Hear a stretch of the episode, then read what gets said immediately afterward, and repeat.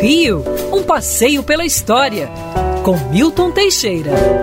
Amigo ouvinte, no dia 11 de fevereiro de 1917, falecia aos 45 anos o grande médico sanitarista Oswaldo Cruz. Oswaldo Gonçalves Cruz nasceu em 1871 em São Luís do Paraitinga. Seu pai era médico Bento Gonçalves Cruz e foi médico da fábrica Corcovado, na Lagoa Rodrigo de Freitas. Oswaldo Cruz estudou em Paris, tendo se graduado com grande mérito. Uma vez no Rio de Janeiro, foi o primeiro médico a ter um laboratório particular. Oswaldo Cruz foi chamado pelo presidente da República e pelo prefeito do Rio de Janeiro para assumir não só a saúde federal e a saúde municipal no ano de 1902. A essa época, a cidade do Rio de Janeiro era tomada pela febre amarela, pela peste bubônica e pela cólera morbo.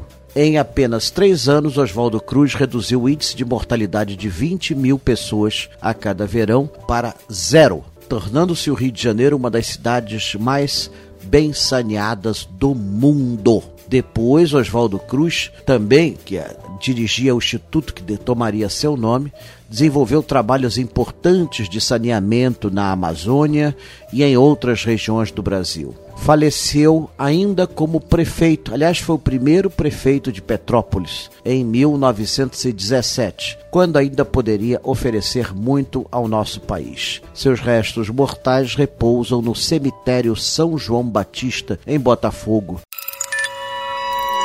Quer ouvir essa coluna novamente? É só procurar nas plataformas de streaming de áudio. Conheça mais dos podcasts da Band News FM Rio.